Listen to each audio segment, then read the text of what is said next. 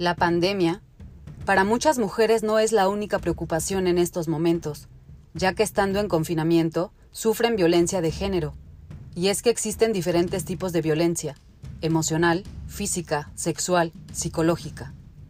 A pesar del alto contenido de información que se tiene, grupos y sitios de ayuda no logran alejarse de la persona que las maltrata. Pero ¿por qué no logran terminar con esta situación? Una de las principales razones, la falta de autoestima. Es recurrente que las mujeres sufran de baja autoestima. Muchas no conocen el significado del amor propio y anteponen a la pareja que a ellas mismas.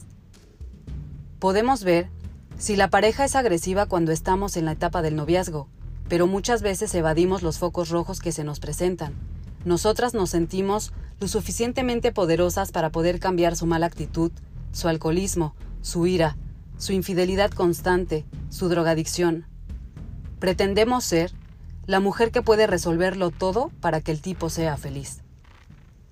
Los hombres que maltratan en realidad se sienten muy inferior a ti por ser una mujer independiente, trabajadora, guapa. Cuando ellos se dan cuenta que tienen este tipo de mujer en casa y su autoestima es baja, ellos comienzan a dudar de la capacidad de retenerlas a su lado, por lo cual comienzan a maltratarlas. Algunas se salen de trabajar y por consecuencia, si no trabaja, no se cuida físicamente, por lo que sus cuerpos comienzan a tener muchos cambios de los que ya se tenían. Por otro lado, si no salen de la casa no tienen contacto con casi nadie, solo se hacen responsables de los hijos, de la casa y del esposo. Así, el hombre violento comienza a ganar terreno y poco a poco logra conseguir que la mujer se vuelva cada día más insegura, estando él a la cabeza del hogar económicamente, emocionalmente y sexualmente. Estando en esta etapa pasan meses o años para que la mujer se dé cuenta de que está viviendo en una relación tóxica. También las mujeres que tuvieron un padre violento o vivieron desde pequeñas violencia en casa pueden entender que una relación tóxica es normal.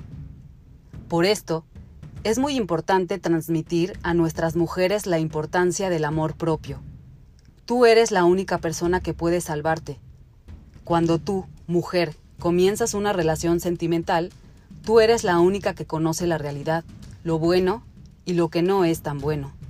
Ayúdate porque si necesitas ayuda solo basta con pedirla, y estaremos ahí para ti, sin juzgarte, sin cuestionarte. Levanta la mano, somos amigas. Si estás en una relación tóxica, puedes terminar con esto si así lo quieres, aunque hoy pienses morir, no lo harás. Te prometo que te recuperarás y vendrán relaciones llenas de buenas experiencias, llenas de amor, llenas de buenos tratos. Porque todos merecemos ser bien amados.